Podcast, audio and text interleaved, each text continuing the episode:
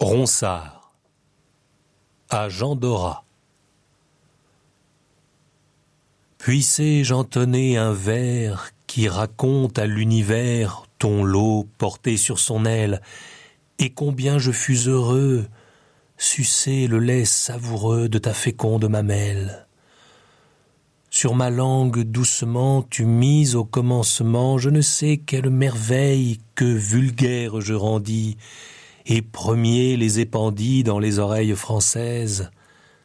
Si en mes vers tu ne vois, sinon le miel de ma voix versé pour ton lot repaître, qui m'en oserait blâmer?